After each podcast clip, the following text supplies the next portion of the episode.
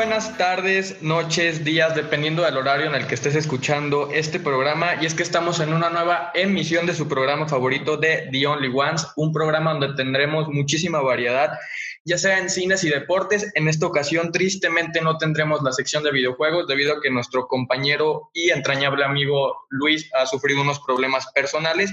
Sin embargo, estamos Chris y Héctor para decirles las mejores noticias de nuestras secciones. ¿Cómo se encuentran, compañeros?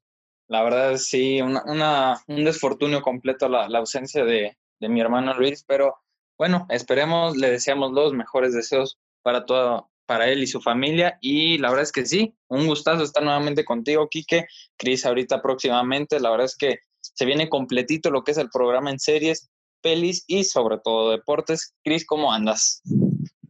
Muy bien, muchas gracias. Ya listo para comenzar un nuevo programa. Igualmente, pues decir desde aquí, ¿no? A Luis que ojalá todo se solucione en cuanto a sus problemas personales, pero aquí andamos, aquí seguimos.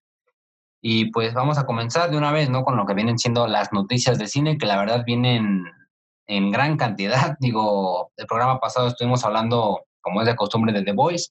Les prometo que en este programa no hablaremos de eso, o bueno, eso esperemos. Quién sabe. Pero. Tal vez. Pero comenzamos con noticias de Marvel, ¿verdad, Héctor?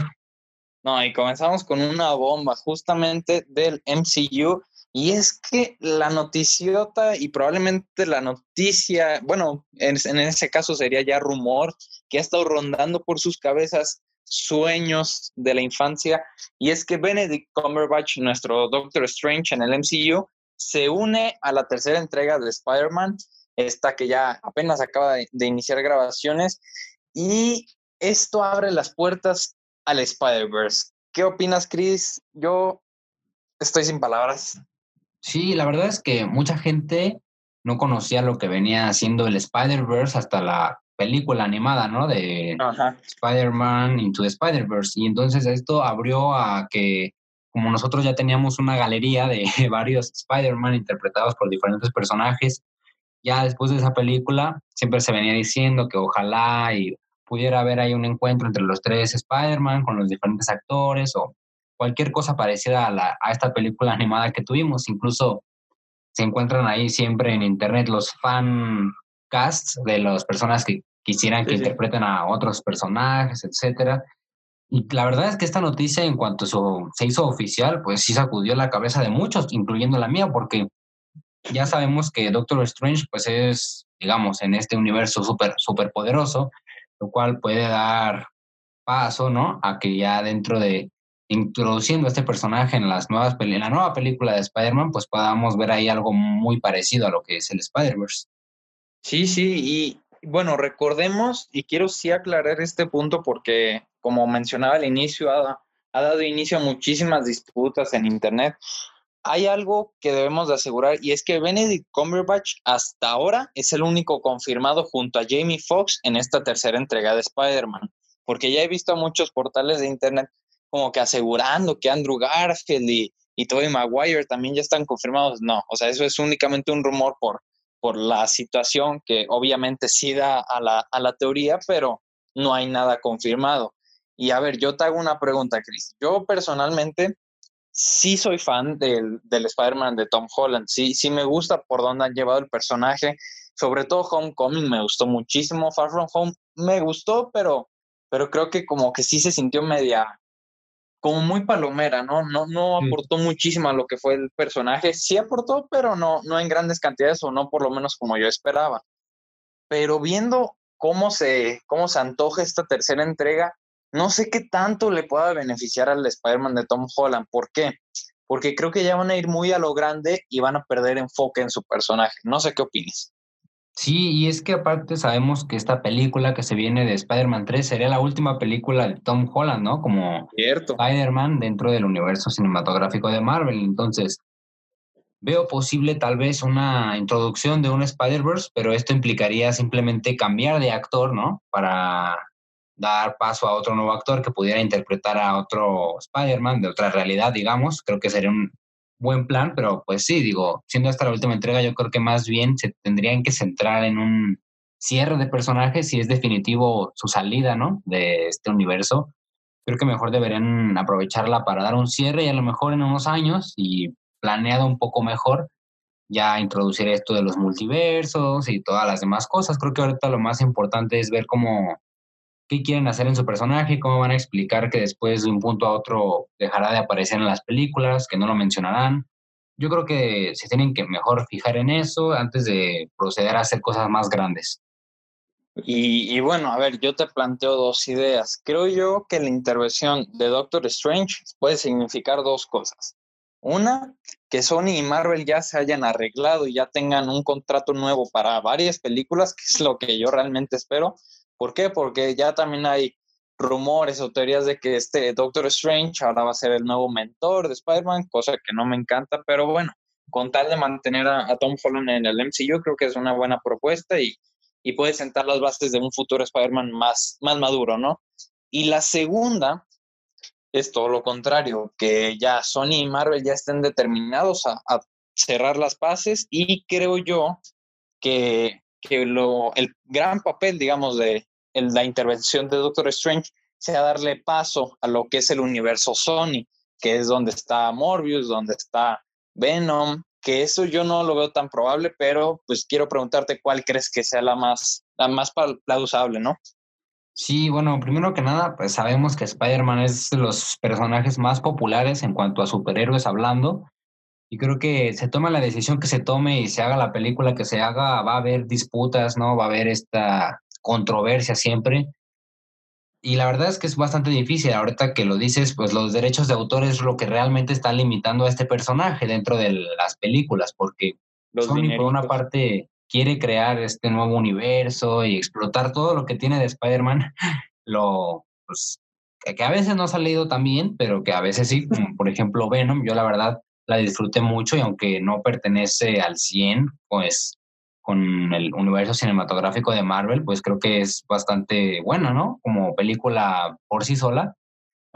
Y espero que si expanden este nuevo universo lo hagan de manera bien y no simplemente se aprovechen de estos derechos de autor y que al rato se regresen a Marvel y olvidemos todo ese universo. Yo solamente quiero que, pues, eh, ambas partes, ¿no? Tanto Marvel como Sony, bueno, Disney como Sony, hagan, pues, bien las paces, que queden en acuerdos, pues, buenos acuerdos para que se puedan hacer películas más adelante, ¿no? ¿no? La verdad sí sería bastante triste que esta sea ya por definitiva la última película de Spider-Man en este universo.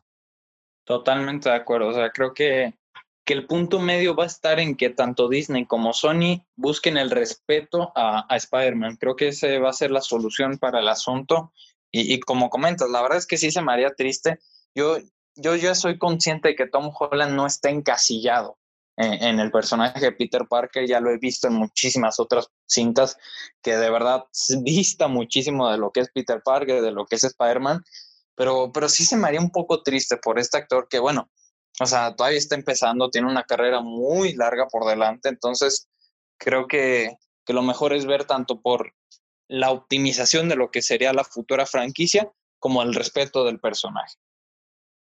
Tienes toda la razón porque pues sí es un actor muy bueno, ya lo hemos visto en otras películas, recientemente en la película que se estrenó en Netflix de The Devil All the Time, la verdad, una excelente interpretación por su parte. Yo espero poderlo seguir viendo en Marvel, que la verdad sí creo que ha cumplido un excelente papel. Y bueno, siempre el tema de Spider-Man tiene mucho de qué hablar, pero esperemos poderlo seguir viendo por lo menos un buen rato más y estar ahí disfrutando de él. Ojalá, ojalá así sea. Y bueno, pasamos a una noticia pues un poco más alegre y, es que se anunció, ya, ya teníamos idea de que los Animaniacs, esta caricatura pues clásica noventera, eh, iba a estar regresando en una especie de reboot a cargo de nuevamente Steven Spielberg. Y la verdad es que me fascinó, sacaron un clip, lo que fue el fin de semana, una especie de crossover entre Jurassic Park y Animaniacs. La verdad es que a mí me, sí me sacó carcajadas, no sé qué te pareció a ti simplemente vi un fragmento y se me hizo pues bastante curioso, ¿no? Que estas dos como marcas que la verdad parecieran no tener relación entre sí combinen juntas, ¿no? Sí, sí, sí, no manches, o sea, creo que la animación está espléndida, creo que el 2D ya, ya hacía tiempo que no lo veía, yo creo que desde la princesa y el sapo, ¿eh? O sea, que, bueno, no, no te quedas tampoco es muy cañón. Gravity Falls, creo yo, o sea, en cuestión de, series, sería de lo más, ay, no te creas Midnight Gospel, ¿qué, qué jalas estoy diciendo? Bueno, la cosa es que se ve muy finito lo que es el, el aspecto 2D, creo que la animación está bastante, bastante bien trabajada y bueno, ver a Steven Spielberg detrás de este, de este proyecto, la verdad es que sí entusiasma mucho. Y, y, la verdad es que el humor, la esencia de los Animaniacs, la verdad es que yo de niño sí tuve la oportunidad de ver alguna de las caricaturas por ahí, entonces me da gusto, me da nostalgia ver estos personajes de vuelta y pues no puedo más que esperar una, una gran temporada, ¿no? Sí, pues sí, esperemos que el tiempo resuelva todos estos aspectos a considerar, ¿no? En cuanto al pequeño fragmento, que de ahí se agarren para crear nuevo contenido y que sigan combinando con otras franquicias, ¿no? Que yo creo que eso es lo que la nostalgia siempre atrae a más gente. Totalmente. Y bueno, manteniéndonos en lo que es el, el aspecto de la animación, pasamos a lo que es Disney, específicamente Pixar, y es que, oh Dios, cómo nos quiere la vida y a veces nos odia, pero en este caso nos regala algo hermoso, y es que salieron las primeras críticas de la película Soul, esta nueva entrega por parte de Pixar, que recordemos se va a estrenar únicamente por Disney Plus, pero ahora de manera gratuita, únicamente para los que tienen suscripción. Y es que las críticas han sido realmente positivas y es que yo estaba muy emocionado por esta cinta y no podría estar más extasiado con estas reviews. ¿Las viste? Sí, sí las vi y fíjate, yo estaba muy emocionado desde que salió el tráiler, los pósters, de todo. Siempre tenía yo la idea de que le daban un aire, ¿no? A lo de a la película de Intensamente y bueno, la verdad es que me emocionaba mucho esta, este nuevo proyecto por parte de Pixar porque ya hemos tenido películas muy similares o películas de otras franquicias viejitas intentando ser nuevas y la verdad es que han cometido errores, digámoslo de una manera. Hemos, me emocionaba mucho ver esta película en el cine, lamentablemente no va a poder ser así, sino que pues, desde casa, ¿no? Pagando la suscripción de Disney Plus, que lamentablemente, pero sí las críticas están, pues eran de esperarse, creo yo, y esto me eleva muchísimo más la, las ganas de ver esta película. Se dice que será un nuevo clásico, incluso leí en alguna crítica, en algún nuevo, que será como el nuevo clásico de las películas de Pixar, que tiene toda la emoción, inclusive hay algunos que lloraron en, el, en la, esta, a la hora de ver la película. Entonces yo creo que es una película, como siempre, familiar y que creo que nos va a regalar muchos momentos inolvidables. Yo espero verla y creo que es una historia fascinante. Sí, o sea, creo que el punto clave y, y de hecho me parece muy interesante porque lo andaba platicando con, con, mis papás, ¿no? Que desde niño pues son los que me han estado acompañando. Eh, la verdad es que hablo por mi generación, también por ti, Chris, que también no me dejará mentir. Yo creo que nosotros, hablando de la generación Disney, hemos crecido con las películas de Pixar, o sea, crecimos con Buscando a Nemo, eh, crecimos con Wally, con Up, todas estas películas que yo creo que sí moldearon nuestra infancia. Y luego Pixar tuvo como esta decaída con lo que fueron las secuelas, luego Cars 2, Buscando a Dory, o sea, películas que realmente como que no, no nos aportaron nada. Luego llegó intensamente, que para mí, o sea, fue un punto y aparte, o sea, me, me fascina intensamente. Y, y, justamente estaba muy emocionado por Onward en, en, su momento, de hecho, en este mismo año. Y, y lo andaba platicando con mi papá. O sea, me gustó Onward, pero creo que no, no fue el cambio drástico que necesitaba Pixar. Y en Soul sí veo reflejado ese cambio, esta evolución, bueno, más que evolución, un regreso a las raíces de, de esta empresa productora. Y, y, yo lo que quiero con esta película es que me hagan reflexionar, que me divierta, que, que realmente me deje algo significativo para, para lo que es la vida. Y, y en base a las críticas, la verdad es que yo sí estoy asegurando que eso es lo que voy a encontrar. Sí, yo también ya estoy muy emocionado. Tenía miedo, ¿no? De que salieran estas críticas y que la destrozaran, ¿no? A la película, que dijeran que era muy mala, que era una copia de Intensamente, porque te digo, yo cuando vi el tráiler y vi que, pues en el tráiler se ve que nos van a tratar temas como la muerte, ¿no? Que hay después, el alma y todos estos sentimientos. Entonces dije, ah, pues va, es como un poco de Intensamente, pero visto ahora desde la perspectiva del alma, ¿no? Y pues, siempre que se habla del alma, pues se habla de sentimientos, de que a dónde vamos, ¿no? A la hora de la muerte y todo esto. Entonces creo que van a tocar este punto sensible, ¿no? De la vida y la muerte que nos van a hacer pensar por mucho tiempo después de ver la película. Yo ya la quiero ver, esperemos que la podamos ver rápidamente, ¿no? Ya menos se estrena aquí en México Disney Plus, entonces pues esperemos que en cuanto salga podamos verla. Totalmente, y la estaremos platicando en su momento. Y bueno, pasamos a la siguiente noticia, nos vamos a lo que es el género de acción, ya un poco en lo que es el cine como tal, no tanto streaming. Y es que se nos, bueno, ya sabíamos que iba a haber una secuela de Mad Max, de, de la última que hubo de Fury Road, que va a ser un spin-off con el personaje Furioso interpretado por Charlize Theron, pero en esta ocasión va a estar enfocado a lo que es la juventud de este personaje. Y la noticia que tenemos ahora es que por fin se nos confirmó la actriz que va a estar interpretando a Furiosa en su juventud y es la talentosísima Anya Taylor Joy. ¿Qué te parece este cast? A mí me encantó. Sí, la verdad es que tenemos ya como esa duda, ¿no? De quién sería este nuevo personaje, quién lo interpretaría y demás. Y yo estoy satisfecho, ¿no? Con la elección de esta actriz. Si no me equivoco, su última película fue la de los nuevos mutantes, en la cual pues no pudo expresar y demostrar su talento, ¿no? Y todo lo que tiene guardado, pero podemos ver en su carrera actoral que ha hecho excelentes interpretaciones y es una actriz que tiene buen carisma y creo que puede protagonizar una película completamente ella sola. Sí, y es que justamente me, me gusta lo que comentas de que teníamos esta incógnita de quién iba a interpretar a este personaje porque Charlize Theron hizo una interpretación excelente, o sea, creo que fue un punto y aparte en lo que es el, cine actual con respecto a personajes femeninos en, roles de acción y, la verdad es que hacer una película con otra actriz en el mismo personaje creo que sí es un reto, un reto que solo George Miller puede, puede tomar porque este tipo está loco, pero a la vez es un genio.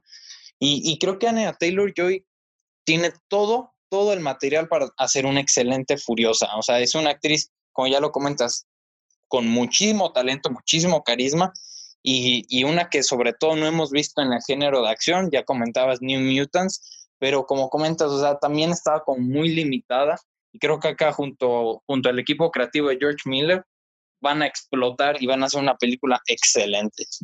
Sí, y bueno, que en Los Nuevos Mutantes, pues sabemos, ¿no? Protagonizaba la película junto con otros actores que también son buenas promesas para el cine lo que se viene pero al ser como una película esta de los nuevos mutantes en la cual intervenían varios personajes, creo que no pudimos prestarle la atención suficiente que merecía y bueno, en esta próxima película que se viene, spin-off, pues podremos ver realmente su capacidad actoral y esperemos que nos den una excelente película, que yo creo que así será.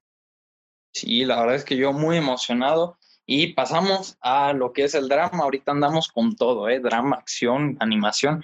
Y, la verdad es que Netflix nos ofrece esta película de Hillbilly. Eh, en español le pusieron Hillbilly, una elegía rural. No entiendo muy bien por qué, pero traducciones, ¿no? Y la verdad es que Netflix, la verdad me sorprende porque este año está trayendo muchísimas películas candidatas al Oscar y esta no es la excepción, ¿eh? O sea, la película es protagonizada por Amy Adams, maestra titánica, actriz diosa, y Glenn Close, maestra titánica, actriz diosa. O sea, tiene un elenco de 10 y aparte la dirige Ron Howard, este, este director que ya tiene muchísima experiencia en lo que es el medio, eh, hizo el Grinch, eh, en el corazón del mar. La verdad es que es un actor con muchísima experiencia y, y la verdad es que vi el tráiler y me fascinó. No sé qué opinas. Sí, se ve que es una película bastante dramática y muchos gritos, de muchas peleas entre la familia y una película que nos va a hacer dudar cuál es el lado correcto, ¿no? De esta historia, porque podemos ver la historia desde la vista de Amy Adams, la actriz, porque no sabemos realmente lo que está sucediendo en la trama, más que pues no ha sido la mejor madre de que se puede esperar. Y por otro lado también tenemos, ¿no? Al, al hijo y a la abuela que quiere también pues formar parte de. Entonces yo creo que va a ser una película que nos va a tener ahí bastante pegado a la pantalla porque tendremos que decidir de qué lado estamos. Totalmente, o sea, en base a lo que ven en el tráiler y, aunado a lo que comentas, creo que va a ser una montaña rusa, ¿no? O sea, vamos a estar entre tres perspectivas y, y, vamos a estar en este dilema de qué es lo correcto. Tal vez no hay nada correcto y únicamente hay buenas y malas acciones la verdad es que esta perspectiva, esta filosofía que va a estar manejando la, película me, me, parece muy interesante y aparte, bueno, dato curioso, no sé si sabías que Hans Zimmer va a estar haciendo la música de esta peli. Rara vez he visto a Hans Zimmer en una película, digamos, chica.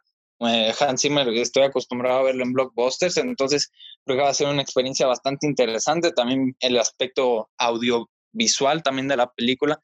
Entonces, la verdad es que yo estoy muy emocionado con respecto a esta entrega, que bueno, va a estar llegando en el próximo mes, si no me equivoco, o diciembre. Y la verdad es que Netflix, mis respetos, buenas pelis.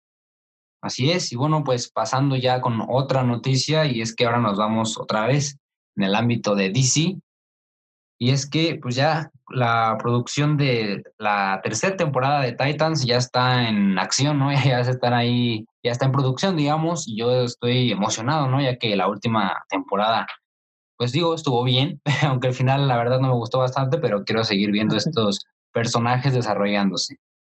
Era, era justo lo que te iba a preguntar, porque tuve la oportunidad de iniciar la primera temporada justo cuando, bueno, recordamos que el DC Universe, si no me equivoco, es la plataforma de streaming que antes existía y, y, era donde se transmitía esta temporada, esta serie, y luego aquí en Latinoamérica la distribuyó Netflix, entonces ahí fue cuando tuve la oportunidad de verla. Y, no fui gran fan de, la primera temporada, pero tengo que ser honesto y es que iba como predispuesto con otra, otra idea, otro pensamiento con respecto a, lo que iba a esperar con esta serie y la abandoné por completo. Entonces creo que sí, sí merezco, sí crees que se merezca una segunda oportunidad o de plano no, no, no se la doy. Pues mira, a mí me gustan bastante los personajes. Yo ya conocía a varios antes de ver la serie, ¿no? Por otras series de animación o incluso otras películas. Pero creo que aquí todos los personajes tienen como nuevas identidades. No creo que sea el mismo, por ejemplo, Robin, no es siempre el mismo Robin que vemos. Eh, hay diferentes personajes que la verdad, en cuanto a vestuario, tampoco he estado muy de acuerdo en cuanto a esta serie porque creo que el único traje respetable y bastante bien hecho es el de Robin, y de ahí en más creo que los demás, a cada quien le dejaron que se trajera algo de su casa, porque así parece.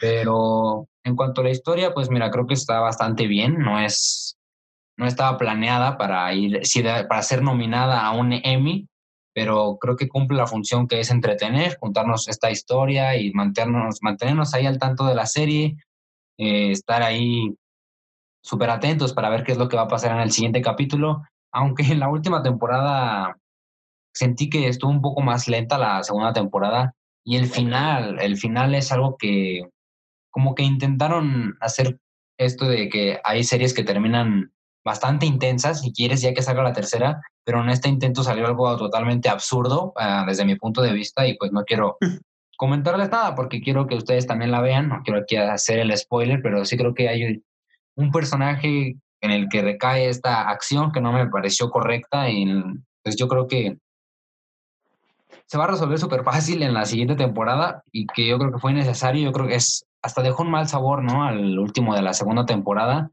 pero bueno, espero que ya con la llegada de esa tercera mejore un poco, la verdad es que yo sí la disfruto mucho y quiero ver más. Va que va, pues me la apunto y bueno, nos queda esperar a lo que es la producción de esta tercera temporada que estará llegando seguramente a través de Netflix o no, tal vez ya para cuando salga ya tendremos HBO Max aquí, aquí en, en México, en Latinoamérica y estará llegando por esa plataforma, no lo sabemos, será noticia para otra ocasión. Nos vamos con otra noticia, Chris, ¿cuál nos tienes? Pues bueno, ya salió el póster y el tráiler de esta próxima película que se llama Monster Hunter. Y es que, bueno, esta película que la verdad parece ser una película grande, pero que tiene una fórmula que ya hemos visto antes en el cine, ¿no? Sí, la verdad es que, o sea, no esperaba mucho, pero aún así logró decepcionarme. o sea, es impresionante porque, bueno, recordemos el director de esta cinta, del cual actualmente no recuerdo muy bien su nombre, es el director de prácticamente toda la saga de Resident Evil y en la vida real, bueno, en la vida real, pues sí, en la vida común y corriente, es esposo de, de Mila Jovovich, esta pues protagonista de Resident Evil y también de Monster Hunter. Y la verdad es que no noto nada de identidad en lo que es esta cinta, o sea, bien puede ser el el tráiler de la precuela de Resident Evil, de la precuela de Pacific Rim, la precuela de Godzilla 3, o sea, de verdad no, no noto nada que no haya ya visto en Hollywood. Sí, y es que, pues te digo, es como esta misma fórmula, ¿no? De que van unos soldados, descubren que hay algo, un ser misterioso que quieren saber qué es y simplemente sale este ser y lo atacan como es de costumbre y después resulta que es bueno y pues, la verdad es que es muy, incluso Transformers, ¿no? Me platicabas, tiene, tenía esa como fórmula. Pues sí, es una película que veré desde mi casa, ¿no? Lo platicábamos, ya no es una película que realmente queramos ver en el cine, sino que conforme pase el tiempo y podamos tenerla desde nuestras casas, pues ahí la veremos. Sí, o sea, yo me, me, sorprende que se sigan haciendo este tipo de películas, pero luego me acuerdo que las películas de Transformers son un éxito en taquilla y se me olvida porque de verdad, o sea, como comentábamos y, probablemente les resulte cansado a ustedes, pero es que es la verdad, o sea, ya es una formulita de Hollywood de realizar estas películas chafas de fantasía, que, que, el género de fantasía tiene muchísimo que explorar y muchísimo que explotar con gran calidad no, no este tipo de mediocridades, la verdad. Digo, estamos criticando el tráiler, todavía no vemos la peli, igual la peli es una bendita obra maestra, pero la verdad es que los antecedentes no nos, no nos ayudan a, a creer eso.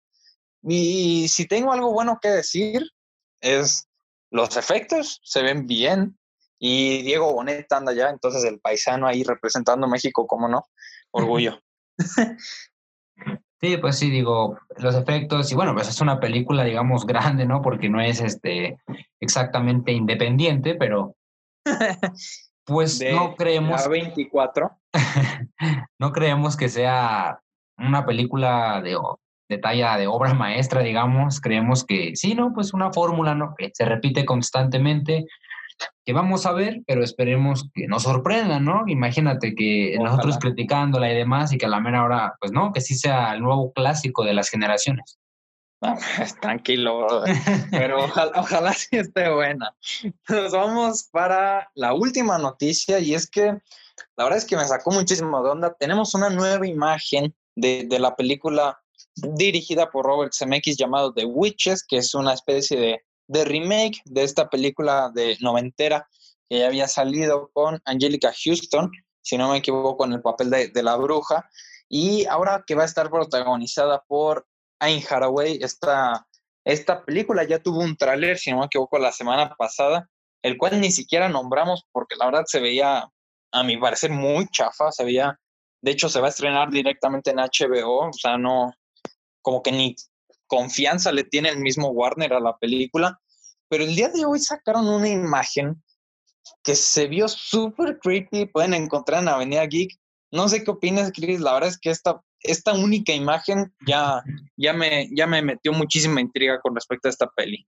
Sí, pues mira, yo vi la original y recuerdo que pues desde de niño, ¿no? Muy niño sí daba este escalofrío, ¿no? Esta película, la original, miedo incluso, ¿no? De pensar estar en la situación de ese niño de la película y que estén ahí las brujas acosándote.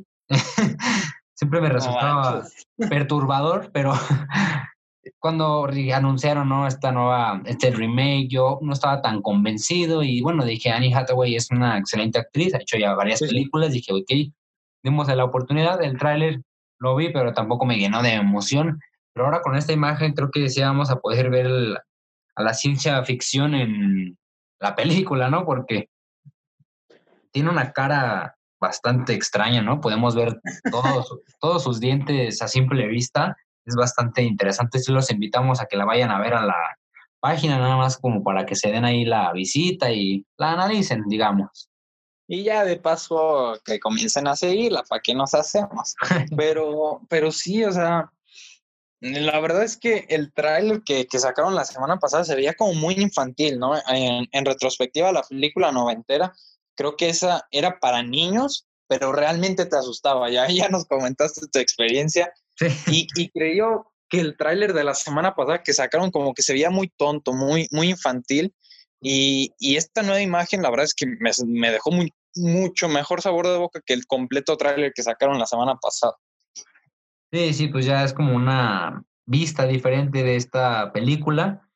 Que digamos, ojalá podamos ver para poder compararlas, ¿no? Que siempre que se hace un remake están las clásicas comparaciones con la original, creo que es inevitable, pero bueno, mucha gente incluso vi que ya estaba catalogando que cuál sería mejor, si esta u otra, pero es que realmente no hemos tenido la oportunidad de verla, entonces, ¿cómo es que vamos a hacer una comparación?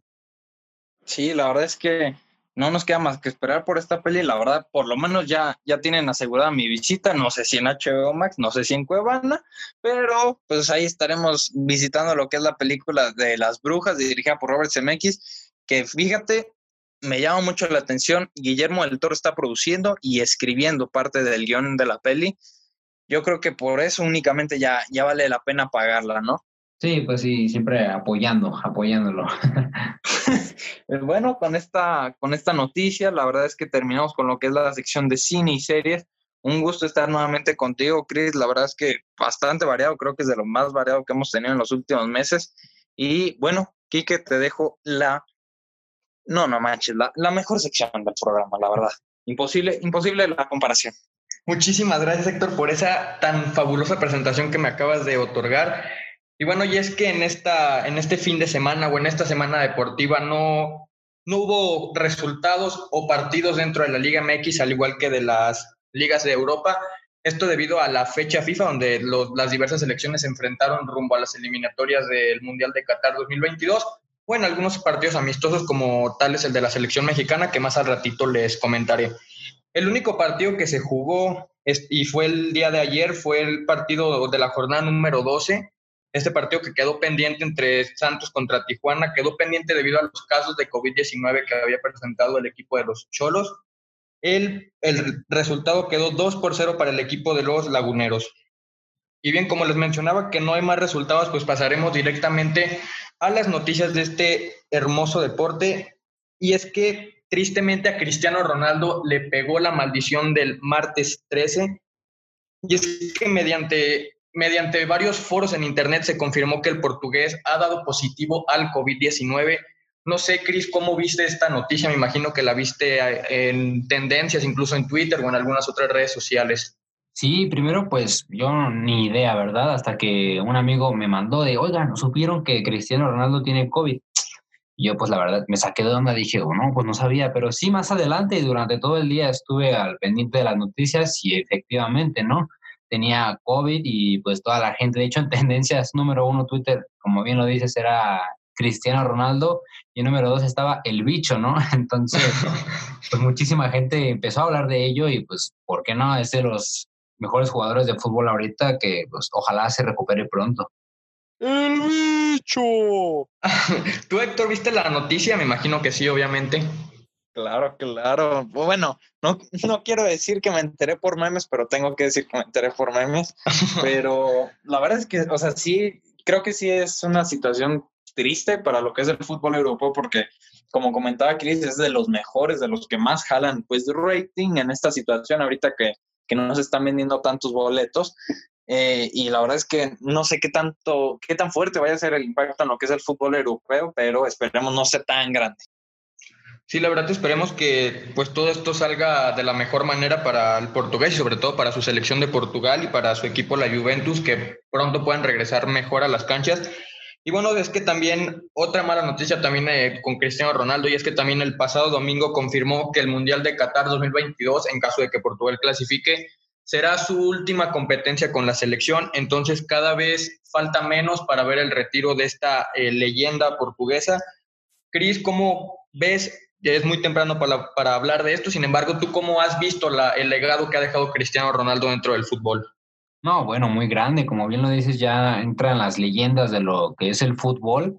Tanto él como Messi, que digamos son de los más grandes, que de los que podemos hablar ahorita en nuestras generaciones, pero sí, yo creo que el día que se retire por lo menos un nombre en tendencias Twitter va a estar durante todo un mes porque no me imagino ese día cuando llegue yo creo que a mucha gente le va a doler, incluso cuando fue su salida del Real Madrid, pues todos los aficionados del Real Madrid estaban tristes, ¿no? Porque creían que ya pues era todo y ahora pues imagínate cuando se retire. Escuché esta noticia, ¿no? De que ya sería su último mundial y pues bueno, yo creo que es mejor retirarse cuando tú quieres que por una lesión. Sí, como lo mencionas, me parece que además el retiro de este futbolista me parece que va a ser de gran impacto para no solo el fútbol, sino para todos los deportes, debido a que, como lo mencionaba Héctor, es uno de los futbolistas que más rating han dado dentro del deporte en la última década. Me parece que, que sí sería muy contradictorio para muchos eh, amantes del fútbol ver el retiro de Cristiano Ronaldo y más con su selección, que además ya puede presumir que ganó algo, lo cual fue la Eurocopa del 2016 y la UEFA Nations League, que ganó en el 2019. Y sí, pues hay que, nada más nos queda disfrutar de los últimos momentos de Cristiano Ronaldo. Bueno, pasando a noticias también del fútbol, sin embargo, ya en el fútbol mexicano, y es que León confirmó que dejarán de jugar en su estadio el No Camp, esto debido a que se separaron de los otros dueños que eran de Grupo Pachuca y tras 76 años el equipo ha desalojado todas sus pertenencias en cajas de cartón sin alma, así lo ha mencionado el equipo. Por el momento se confirmó que León jugará su partido de la jornada número 14, uno de los partidos más atractivos ante el América aquí en el Estadio Victoria de Aguascalientes, a la espera de la resolución de qué pueda pasar con su nuevo inmueble. Cris, tú que le vas al Necaxa y que evidentemente pues vivimos en Aguascalientes, ¿cómo ves que León vaya posiblemente a jugar aquí en, esta ciudad, que ya se confirmó que jugarán su próximo partido ante el América? Pues está complicado, pienso yo, ¿no? Porque pues de por sí un equipo y ahora otro pues está medio extraño. Pero pues a ver cómo se arreglan, ¿no? Las cosas, a ver si se juega bien, si se organizan, más que nada, ese es mi pendiente. Sí, esperemos que la federación sepa organizar bien los horarios de estos equipos de León en caso de que vaya a jugar aquí lo que queda del torneo. Y evidentemente el Necaxa, que es el dueño del estadio. Tú, Héctor, ¿cómo ves esta nueva movilización del equipo de León aquí a territorio hidrocálido? Pues es una estrategia cuanto menos curiosa, ¿eh? o sea, puedes estar a favor o en contra, pero creo que sí es algo extraño, ¿no? Por lo menos en mi corta vida no había tenido oportunidad de verlo en ningún otro equipo ya no en México, sino en, manera internacional. Y creo que hace una movida interesante, digo, eh, no, la verdad es que no identifico qué tanto fanático de, lo que es el equipo del León se encuentra aquí en territorio hidrocálido, pero por lo menos va a ser interesante ver cuánto va, va a ser la, llegada de, fanáticos a lo que van a ser los partidos y creo que va a ser un resultado bastante interesante. Sí, vamos a ver cómo también, pues aquí Aguascalientes se adapta para la llegada de los aficionados de León, que pues prácticamente queda menos de una hora de aquí de Aguascalientes, entonces pues podrán disfrutar también los partidos de su equipo. También, bueno, pasando de tema, y es que se confirmó que Mazatlán y Aguascalientes son los únicos estadios que tendrán público para la próxima jornada. No tendrán en su totalidad eh, lleno el estadio, se dice que estará entre el 30 y el 35%. Como lo mencionaba, hasta el momento son los únicos lugares que ya han confirmado esto. Cris, ¿cómo ves que el Necaxa ya va a tener a sus aficionados? Pues creo que es una decisión acertada de algún modo y es que, bueno, pues sabemos que ahorita estamos en un punto bastante peligroso en cuanto al COVID-19, pero creo que en algún momento esto iba a llegar, ¿no? Ya en otros países ya se ha jugado de esta manera, incluso en los últimos juegos, ¿no? Que hubo de, de México y otros en general. Entonces creo que ya era momento de regresar. Yo, sinceramente, no me siento seguro de asistir a estos eventos hasta que ya todo esté un poco más tranquilo, pero sí habrá quien quiera ir y pues esperemos respeten las medidas, las medidas de seguridad para que el partido se pueda disfrutar de la mejor manera. Sí, evidentemente esperemos que las medidas de seguridad pues sean de las mejores para que no eh, se extienda este, este virus que pues está afectando. Me parece que la Liga MX se ha apresurado mucho en tener ya los aficionados dentro del estadio. En el fútbol europeo ya también están entrando algunas personas al estadio, esto porque ya está un poco, entre comillas, más controlado el coronavirus allá en tierras europeas, al igual que en otros deportes como en el fútbol americano. Te pregunto a ti, Héctor, ¿tú qué opinas de que ya van a dejar entrar a, a personas dentro de los estadios de fútbol en estos dos lugares, en Mazatlán y en Aguascalientes? Pues ve, justo antes de, regresar a lo que era la sección de deportes, ya lo estábamos platicando, estamos entrando a lo que sería una segunda oleada de contagios, de, lo que sería también cuarentena con respecto al coronavirus. No sé qué tan buena decisión haya sido la, la que tomaron estos directivos, porque sí, o sea, tenemos que aprender a convivir con el virus, porque tarde o temprano, pues alguien se va a contagiar, ¿no? O sea, no, no es algo que podamos evitar. Digo, claramente podamos evitarlo con el uso de cubrebocas y todo eso, pero puede que nos toque aunque tengamos las prevenciones. Entonces, no sé, yo, yo creo que es un dilema bastante controversial, por lo menos para de mi parte, no sé si es lo correcto, sobre todo por la situación en la que estamos y es esta segunda oleada, ¿no? Sí, como ya lo mencionaba, esperemos que pues todo esto salga de la mejor manera para que más estadios pues puedan abrir el, el inmueble a los aficionados, evidentemente viendo las condiciones en las que se encuentra el país y viendo cómo se van adaptando. Para cerrar con la sección de fútbol dentro de esta de deportes, y es que la selección mexicana el día de ayer empató 2 por 2 ante la selección de Argelia, me pareció un partido muy bueno. Me pareció que México ha tenido una de las mejores fechas FIFA en los últimos años. Argelia es un rival, fue, fue un rival y seguirá siendo un rival muy competitivo. Me parece que muchos mexicanos no se daban cuenta de la capacidad que tiene el equipo de Argelia. Muchos, muchísimos jugadores juegan en equipos top mundial. Te pregunto, Cris, si observaste el partido de la selección mexicana. Vi solamente un pedazo por cuestiones personales, ¿no? Que no pude sentarme a ver el partido. Cuando vi iba ganando México todavía 1-0, ya después me enteré del resultado, entonces creo que podríamos tomarlo como una derrota para México, ya que México fue el equipo que comenzó ganando. Sí, me parece que México jugó bien en el segundo tiempo. En el primer tiempo me parece que fueron un poco más parejos, incluso Argelia en momentos fue superior a la selección mexicana. Sin embargo, pues México supo bien eh, enmendar los errores de cara al segundo tiempo y prácticamente en los últimos minutos fue cuando se volcaron al ataque con gol de Diego Lainez al 86. Fue como lograron la igualdad en este partido Incluso Héctor Herrera tuvo el gol del GAN en un disparo que estrelló contra el poste, que iba a ser un auténtico golazo. No sé, Héctor, si tú observaste el partido de México. Ni igualmente que Chris, de hecho, ni siquiera lo pude ver en vivo, fue únicamente el resumen, el famosillo ahí, el flash informativo en lo que es YouTube. Y, la verdad es que creo que fue un partido pues dinámico, ¿no? O sea, estuvo con el toque toque de lado a lado, tanto de las dos, de las dos naciones. Sí, muy, sí fue un partido donde hubo también muchísimos toques de balón por parte de ambas, ambas selecciones y me parece que México se debe de llevar muchísimas cosas positivas de cara a las próximas fechas FIFA y sobre todo a, encarar las eliminatorias mundialistas rumbo a Qatar 2022 y para la competencia de la Copa América que se jugará el próximo año. Me parece que Gerardo Martín, actual entrenador de México, sabe más o menos qué selección va a llevar de cara a estas competencias para tener una selección competitiva y así dar eh, grandes saltos en, en, dichas competencias.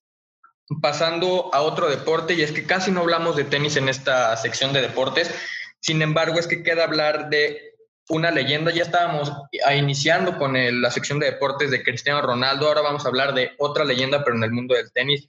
Se trata de Rafael Nadal, que el pasado domingo se proclamó campeón del Roland Garros en, en Francia, luego de vencer al serbio Novak Djokovic en tres sets de 6-0 6-2 y 7-5.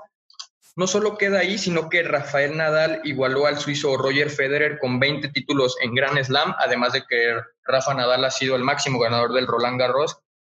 Me parece que Rafael Nadal seguirá siendo una leyenda por muchos años más, a pesar de que ya es un jugador veterano. Me parece que tiene toda muchísima condición para seguir dando cátedra en este deporte y sobre todo seguir compitiendo con los grandes como Roger Federer, incluso Novak Djokovic, el serbio con el que llegó a la final de este torneo.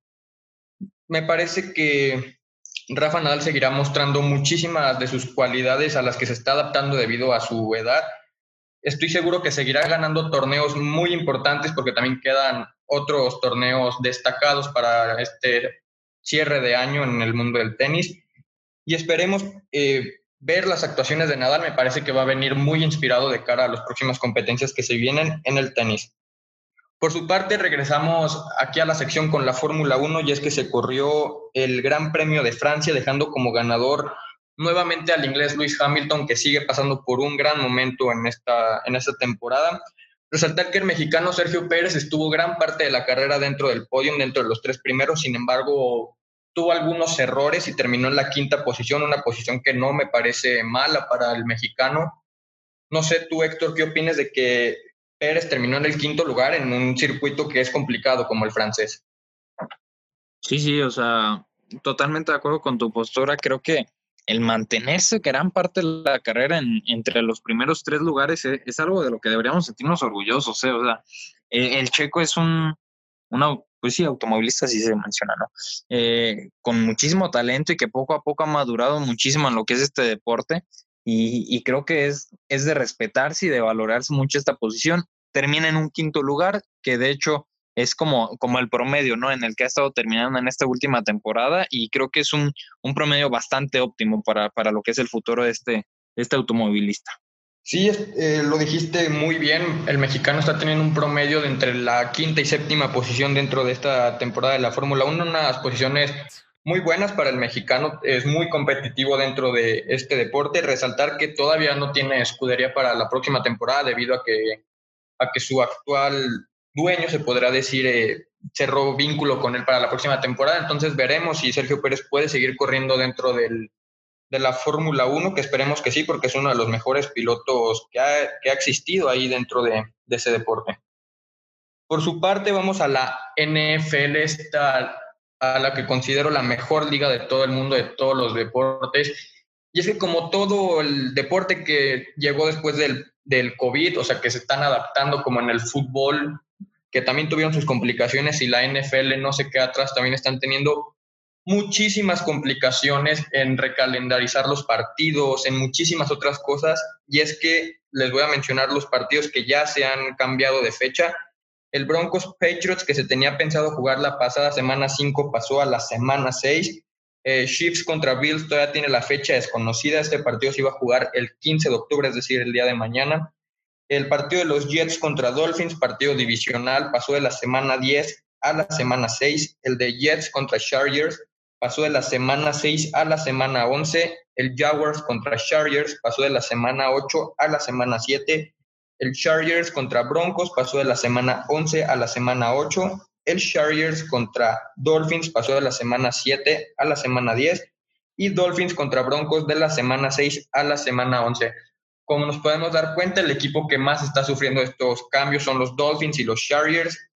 Esto es debido a que otros equipos han presentado casos de COVID-19 y tienen que cambiar el calendario.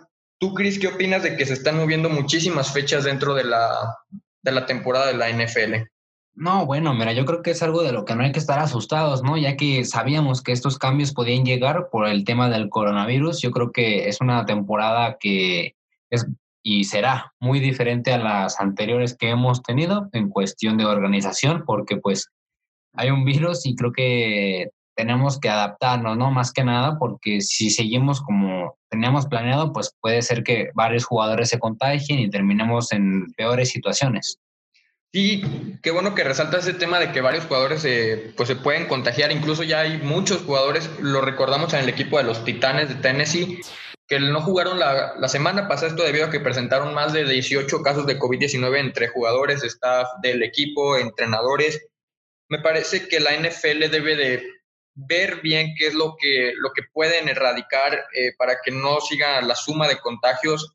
También se sabe que ya hay varios estados de, allá de Estados Unidos, eh, varios estadios también, donde se abrieron las puertas para el 30% de los, de los equipos. Incluso se dice que en Miami el equipo de los Dolphins estará abriendo las puertas a la totalidad del estadio. Recordemos que que Estados Unidos es uno de los países más golpeados en este tema. Bueno, pasando a los resultados de esta semana número 5 que comenzó el pasado jueves con el partido entre los Buccaneers y los Bears, un partido en el que sin duda los Buccaneers de, Tom Brady eran los favoritos para, para llevarse la victoria. Sin embargo, los Bears sorprendieron eh, venciendo los 20-19, como ya se los comentaba. Me parece que Tom Brady tuvo un partido bueno en la primera mitad, los primeros dos cuartos, sin embargo, se confiaron sin duda en la segunda mitad y por eso Chicago logró darles el triunfo en la, en la última jugada. Por su parte, los Rams vencieron 30 a 10 a los Washington eh, Football Team. Cabe resaltar aquí el espectacular regreso de Alex Smith. Les voy a poner en contexto de qué sucedió con este coreback. Y es que en el 2018 sufrió una fractura de tibia y peroné una, fractura que es una de las más odiadas por todos los deportistas. y que tristemente lo mantuvo prácticamente un año fuera de las canchas, pero además su lesión se complicó muchísimo, esto debido a que tuvo una infección dentro de, esa, de esa cirugía, de, ese, de esa lesión que casi hace que pierda la vida. Entonces es un total guerrero lo que hizo, regresó después de la lesión de Killian Allen en el partido. Sin embargo, poco pudo hacer ante unos Rams que siguen siendo un equipo muy fuerte, muy sólido a la defensiva. Por su parte, eh, Steelers volvió a la senda del triunfo venciendo 38 a 29 a las Águilas de, de Filadelfia. Cabe resaltar que Claypool, el receptor, anotó cuatro touchdowns en el partido. Ningún receptor novato había logrado esta suma de touchdowns. Los Jets, que siguen siendo un equipo con marca negativa de cero ganados, cinco, cinco perdidos, eh, fueron derrotados 30 por 10 ante los Cardinals que regresaron a la senda del triunfo después de haber perdido en las semanas 3 y 4. Por su parte, los Tejanos ganaron su primer partido de la temporada después de vencer 30-14 a los Jaguars, primera victoria después de haber despedido a su head coach. Por su parte, los Bengals tuvieron una muy mala tarde enfrentándose a los Ravens, perdiendo 30-14 en un gran partido y sobre todo la sorpresa de la semana, sin duda, fue la victoria de los Raiders que le anotaron 40 puntos a los Kansas City Chiefs para vencer los 40-32. Todo el mundo pensaba que Chiefs iba a acabar con la temporada 16-0, sin embargo dieron un gran golpe de autoridad los Raiders para demostrar que pueden ser el caballo negro dentro de esta temporada 2020 de la NFL. Por su parte, los Falcons siguen sin poder levantar, perdieron 23-16. En otra gran sorpresa fueron los Dolphins venciendo 43-17 a los 49ers es la mayor cantidad de puntos que han recibido los 49ers en su este estadio que lo inauguraron en el 2012, el Levi's Stadium. Por su parte, los gigantes perdieron ante los Cowboys, sin embargo aquí lo más destacable y lo más triste, ya que fue una victoria agridulce para los, los Dallas, fue la lesión del coreback Dak Prescott, una lesión que se ven muy fuerte las imágenes, prácticamente se rompió el tobillo en una jugada donde estaba intentando llegar al primero día, sin embargo se enganchó con la pierna del defensivo de los gigantes y tristemente pues tuvo que salir lesionado y su lugar lo tomará Andy Dalton en esa temporada. Me parece que la temporada de los Dallas Cowboys está acabada debido a la lesión de este jugador. Por su parte, los Browns siguen en gran momento, vencieron 32-23 a la mejor defensiva de la temporada, la cual es de los Colts. En el Sunday Night, en un gran partido que se definió prácticamente en la última jugada en cuarta y gol, los Seattle Seahawks siguen con su marca eh, invicta de 5 ganados, 0 perdidos, vencieron 27-26 a los vikingos. Los vikingos que estaban teniendo un mal arranque de temporada, sin embargo, en este partido tuvieron una muy buena estrategia. Sin embargo, ya en los últimos minutos tuvieron varios errores y fue el detonante para que sufrieran la derrota. Y también en otro gran partido fue el Monday Night Football, donde los Saints vencieron 30-27 a los Chargers. Resaltar la gran actuación de Helbert, el nuevo coreback de los Chargers en esta nueva era del equipo. Me parece que es un coreback con muchísimo futuro, uno de los mejores en su posición actualmente ya. Incluso lanzó para, ha lanzado para muchísimos touchdowns dentro de esta temporada, sin embargo se enfrentaron a un equipo muy bueno con una gran capacidad ofensiva como es el de los Santos de Nueva Orleans. Y cerraron la semana 5 los Titanes, que a pesar de haber no jugado la semana pasada debido a, a los contagios de los que ya les habíamos comentado, lograron vencer 42-16 a los Bills de Buffalo, un resultado sorpresivo, esto debido a que le anotaron 42 puntos a los Bills, que tienen una muy buena defensa, sin embargo, los errores de Josh Allen le cobraron factura para, para esta derrota. Este partido también resaltar que fue eh, recalendarizado debido a los contagios, eh, además de que, como ya se los mencionaba, Titanes regresó a las actividades después de presentar casos de COVID-19. Y como Atlanta no ha levantado esta temporada, eh, confirmaron el despido del head coach Dan King. Cabe resaltar que llegó a un Super Bowl, ese Super Bowl tan recordado que perdieron ante los Patriotas que tenían ventaja de 28 puntos. Y también despidieron al gerente general Thomas Dietroff, me parece una buena decisión por parte de Atlanta para comenzar una, una nueva postura dentro del equipo. También hace unos instantes acaba de confirmar que el Pro Bowl de esta temporada, el Pro Bowl es el torneo que reúne a los mejores jugadores de la temporada de la Conferencia Nacional y Americana. No se jugará esto debido a, a la pandemia y hacia los casos que estamos viviendo en la NFL. Y te pregunto, Héctor, ¿cómo ves la cancelación de uno de los torneos más importantes dentro de la NFL como es el Pro Bowl. Ah, pues sin duda es un, fuertísimo impacto a la industria, ¿no? O sea, no, no solo en cuestión de resultados, sino en, en la cuestión anímica de los jugadores y también en la económica, que cero estadios, cero transmisiones, sueldos inexistentes, me imagino, aunque ya, bueno, con la cantidad de dinero que se mueven, no me sorprendería que siguieran con el sueldo, ¿no? Pero, pero creo que es, es un desfortunio por completo, o sea, puedes estar a favor o en contra nuevamente como en cualquier situación, pero creo que sí es un desfortunio para lo que es la industria del deporte, ¿no? Sí, totalmente de acuerdo. Me parece que la NFL va a perder mucho al no transmitir este Pro Bowl. Sin embargo, pues me parece que fue una buena decisión una, para que vieran que sí les interesa lo del tema del COVID-19 dentro de esta liga. Y bueno, pasando a la NBA, y es que vamos a cerrar con, con este deporte ya prácticamente hasta que inicie la próxima temporada, porque los Lakers se proclamaron campeones, consiguieron su título número 17, igualando a los, a los Celtics Boston.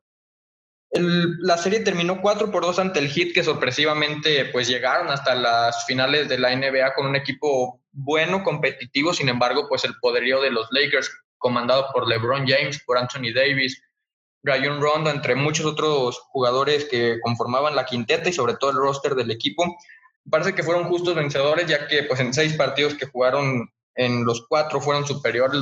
los Miami Heat intentaron luchar por por dar la sorpresa dentro de esta temporada. Sin embargo, pues el imponente LeBron James pues volvió a dar frutos. El último resultado fue 106-93, que fue el resultado pues más imparejo, se podría decir, entre estos, entre estos equipos. Y pues aquí existió la incógnita de quién, quién es mejor. Si Michael Jordan, que tiene seis anillos con los Bulls de Chicago o LeBron James que ha ganado su cuarto anillo con su tercer equipo diferente. Te pregunto rápidamente, Chris, con un, respóndeme con un sí o no. ¿Se te hace LeBron James mejor que Michael Jordan en la historia? Pues es que, mira, yo creo que no se puede responder a esta pregunta simplemente con un sí, o no. no, es que pues implica mucho, ¿no? Ya son diferentes tiempos, nuevos jugadores, ya, o sea, entonces pero mira, yo creo que llegaría a la conclusión de que no lo es.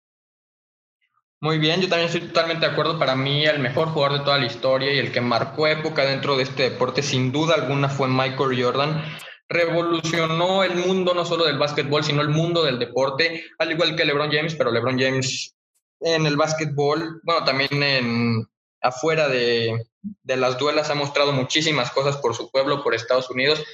Sin embargo, no me parece que LeBron James incluso se pueda ser comparado con Michael Jordan, debido a que, como lo mencionaba, es impresionante el legado que dejó con los Bulls de Chicago y con, el, y con la selección estadounidense Michael Jordan. Y tú, Héctor, con un sí o con un no, ¿se te hace mejor LeBron James que Michael Jordan? No, brother, es que esa pregunta con un, con un sí o con un no está, está complicada. Está complicada, exacto. a ver, ¿me dejas argumentar? Totalmente. Te respondo con un no, pero, pero déjame te digo por qué. Y es que sí, y, creo que se, se, rebaja un punto muy interesante que dijiste, y es que no solo se compara con el talento mostrado en cancha, porque creo que ahí sí podríamos argumentar el talento entre LeBron y Jordan, porque ambos son titanes en, dentro de la cancha. Pero creo que el impacto mediático en los medios de comunicación, en los medios artísticos, como lo puede ser el cine, el impacto de Michael Jordan ha sido años luz comparado con el de LeBron James. Creo que LeBron James ha, ha demostrado un talento nato en lo que es el básquetbol, pero fuera de eso, el impacto que ha tenido ha sido bueno, ha sido algo grande, pero nada comparado con Michael Jordan. Estoy totalmente de acuerdo contigo, Héctor. Es más, hasta te doy un aplauso para que vean que sí, tu comentario fue totalmente atinado. Me parece que el Michael Jordan luchó, trabajó, se, se, esforzó para ser el mejor jugador de toda la historia de la NBA. Y sin duda compararlo con LeBron James, que ha perdido muchísimas finales y que además ha necesitado de jugadores para ganar. Y Michael Jordan, él solo le podía ganar un equipo completo. Ahora sí, cerrando prácticamente con la sección de deportes, voy a darles los resultados rápidamente del béisbol porque también están entrando en los playoffs. La verdad han sido partidos muy emocionantes, sobre todo el día de ayer. Y es que actualmente se están jugando las series de campeonato de las conferencias americana y nacional. Por la conferencia americana ayer se jugó el se jugó el segundo, eh, perdón, el tercer partido de esta serie, los Rays de Tampa Bay contra los Astros. Los Rays llevan ventaja de 3 por 0. En el primer juego lograron vencerlos 2 por 1. En el segundo, 4 por 2. Y en el tercero, el día de ayer, 5 por 2. Cabe resaltar que en, prácticamente en 40 minutos se va a iniciar el juego número 4. Me parece que será un partido donde los Astros tienen que ganar sí o sí, evidentemente porque Tampa Bay está un triunfo llegar a la Serie Mundial y eliminarlos, pero los Astros para dar un golpe de autoridad dentro de la liga y demostrar que es un equipo con muchísimo talento, como lo han demostrado a lo largo de la temporada y sobre todo de los playoffs. Y para mí la conferencia nacional, que actualmente se está jugando el partido número 3, y aunque no me lo crean, les iba a presumir el excelente picho de los Bravos de Atlanta, sin embargo hoy me están defraudando, están perdiendo 15 a 1 contra los Dodgers, que son mi equipo favorito, qué bueno que van ganando los Dodgers. En la cuarta entrada, actualmente este es el partido número 3 de la serie, en el resultado del juego 1, Atlanta ganó 5 por 1 y el día de ayer en un trepidante final, muy buen final porque prácticamente Atlanta iba ganando todo el partido, sin embargo los Dodgers estuvieron a una carrera de remontarlos prácticamente entre la octava y la novena entrada. Los Bravos salieron victoriosos 8 por 7 para poner la serie 2 por 0. Sin embargo, como les mencioné, actualmente van 15-1 los Dodgers. Me parece que ya no hay forma de que los Bravos remonten el partido de este día. O quién sabe, eso decía ayer de, de los Dodgers que pueden ya prácticamente perder contra Atlanta, sin embargo es béisbol y todo puede pasar. Y bueno, con esto estamos cerrando prácticamente con la sección de deportes y también prácticamente con el programa, como lo mencionamos al principio, tristemente no tuvimos sección de videojuegos porque nuestro amigo Luis le surgieron unos problemas personales, sin embargo aquí estuvimos para darle las mejores, la mejor información en la sección de cine y series y en la de deportes, Héctor, Cris, pues muchísimas gracias, un programa bastante variado. Recuerden seguirnos en las redes de Cuau Radio, en Spotify, en Cuau Radio como el podcast de The Only Ones. Y esperemos que se la hayan pasado muy bien. No sé si quieran agregar algo más, compañeros. Pues únicamente los invitamos a que nos sigan ya de manera un poco más específica, de manera más individual en nuestras redes sociales, en Avenida Geek, tanto en Facebook como en Instagram. Nos pueden encontrar ahí en las noticias de deportes, de hoy no más deportes de cine y series. Y con respecto a los deportes, Quique, en Facebook, ¿dónde te pueden encontrar? Claro que sí, nos pueden encontrar como Sports Live para que estén al tanto de las noticias que van surgiendo día con día en el mundo de los deportes. Pues sin nada más que agregar, nada más para recordarles que en cine, deportes y videojuegos solo hay unos. De,